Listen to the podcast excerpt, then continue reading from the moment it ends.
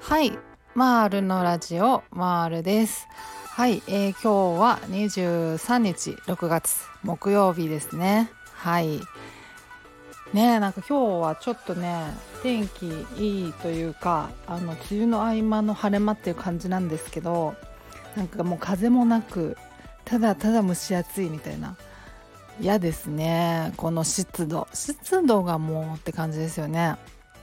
っていう感じなんですけど、まあ、ちょっと今日は早速本題に入ろうかなと思います。え今日はですね、えー、体調不良をどう捉えるかっていうような話。あの体調不良が治れば不安障害パニック障害治るのかっていうような話をしようかなと思います。まああのいきなりですねあの答えを言うとですね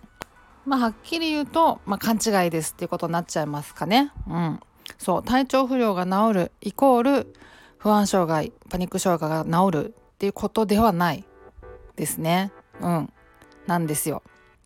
まあ、あの体調不良が来るとですねその、まあ、体調の違和感とかも含めてそれがきっかけになってあの緊張してきたちゃったりとかあの不安になってきてで不安がどんどんどんどん大きくなると無意識に過呼吸になっていって発作につながっていっちゃうみたいな、まあ、そういう流れになりがちだからそもそものその体調不良をじゃなくせばいいじゃんみたいなあのことになりますよね。なりがちだと思うんですけど体調不良ってなくせないんでね本当にあの、まあ、ある程度はねそのあの、また体質改善なりあの生活習慣の改善なりで治る部分もあるんだろうけどあの、まあ、ストレスを、取り除いたりとかで自律神経がちょっとあの整って治るような部分もあるのかもしれないんですけどでも体調不良って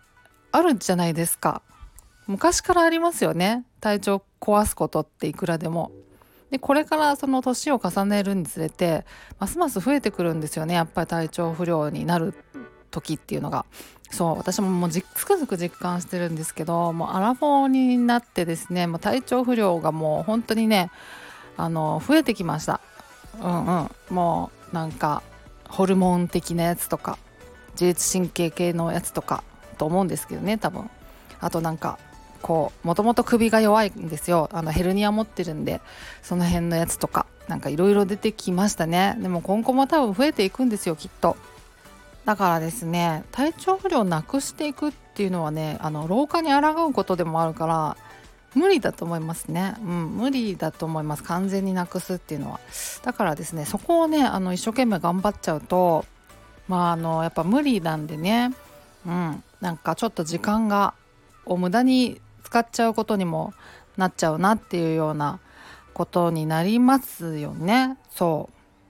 で、まあ、私は今あの完治してえ、ー、とまあ4年5年ぐらいにはなるんですけどあの体調不良ありますけど体調不良が出てきたこと出てくることであの不安になったりとかもちろん発作を起こしたりってことはないんですよね。そうだからあの不安障害パニック障害を持ってない人はあのいくら体調不良になったところで不安になったりとかしないはずなんですね。うん、つまりですね体調不良をなくすっていうのがあのポイントなんじゃなくて体調不良があっても大丈夫なんだっていうそこを思い出していくことなんですよねあの結局回復って。でねあのまあパニック障害不安障害になった時って最初のうちはちょっと寝込んだりとかねあの外に出られなかったりとかってまあ行動範囲がかなり狭まりますよね。うん、でまあそういうのがね数週間数ヶ月続いてしまうと何て言うかねもうなんか分かんなくなってきません？なんか自分のなんか普通の状態っていうのがどういうものだったっけなみたいななりますよね。なんかこのなんかお腹の痛さとかこの気持ち悪さこのなんか頭の痛さってなんか許容範囲だっけなどうだっけなみたいななんかそういうねなんかこう迷子になる健康迷子みたいな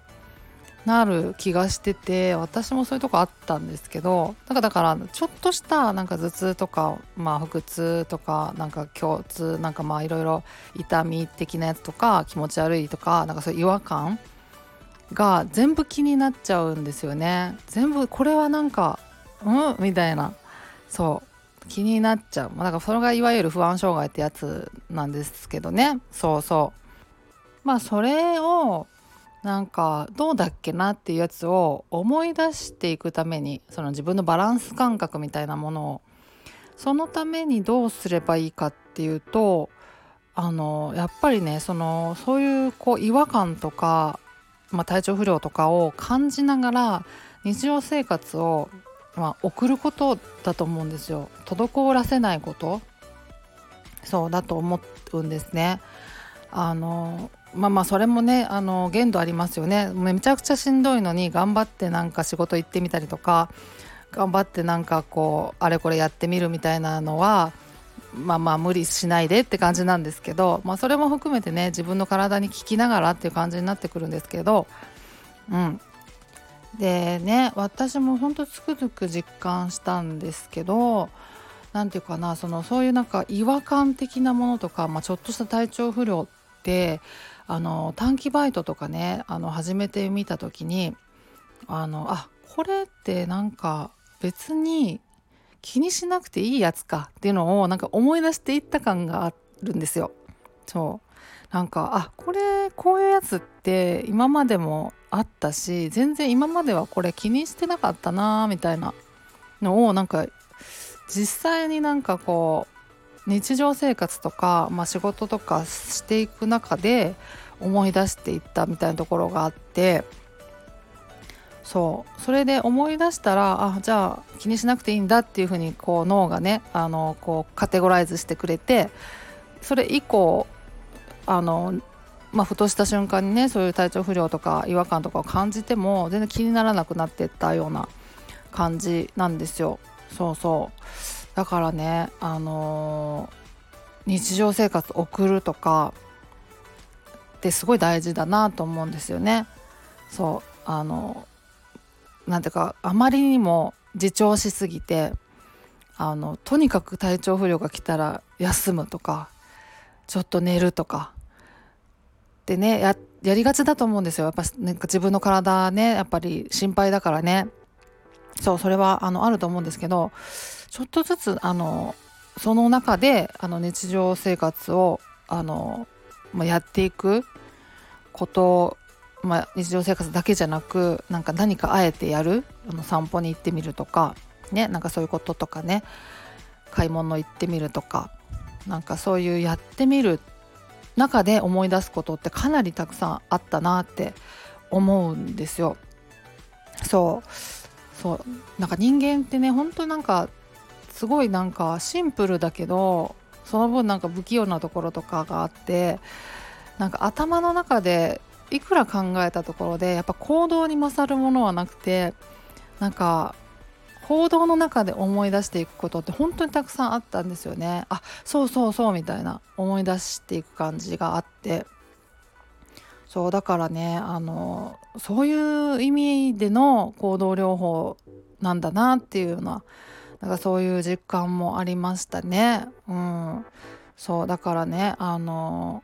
体調不良治らないから本当にそうそうあの治るやつもありありますよきっとねあるんですけど、完全にねあのゼロにすることはできないからそこを頑張りすぎない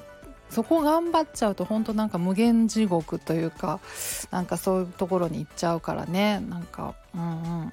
だから結局行動療法なんだよなと思ったりするんですよ。うん、やってくうちにね思い出せることって本当にたくさんあるんですよね。そうなんかいくら頭で考えてても分かんないじゃないですか。なんか全部なんか大事なことに思えてきちゃうというか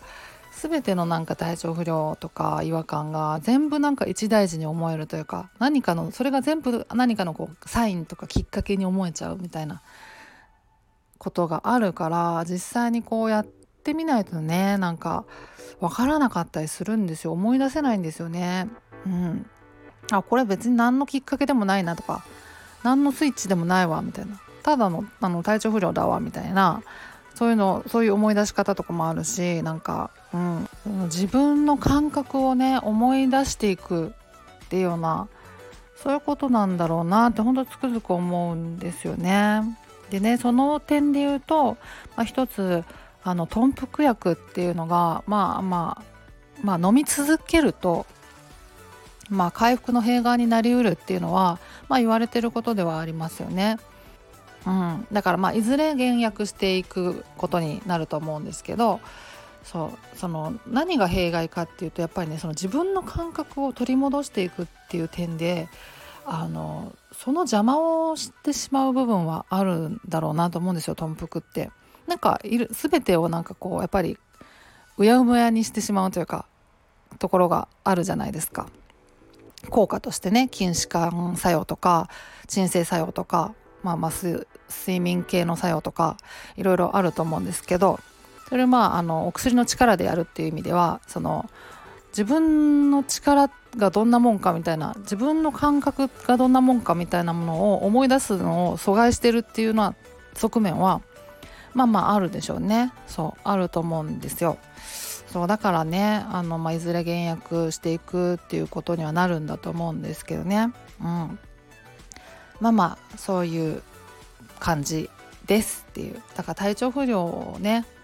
その、まあ、どこまでがあの気にすべきというか休まないといけない体調不良で、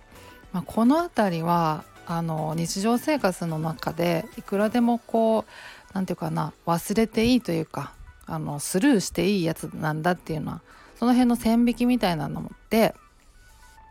やってみなきゃ結局わからんっていうねことだと思いますね。人間ってなんかこう頭の中で全て理解するっていうのはなかなか難しいなっていうことだと思いますっていう話でした。はい。そうです。ということで今日は終わりにしようと思います。ではまた次回お会いしましょう。ではでは。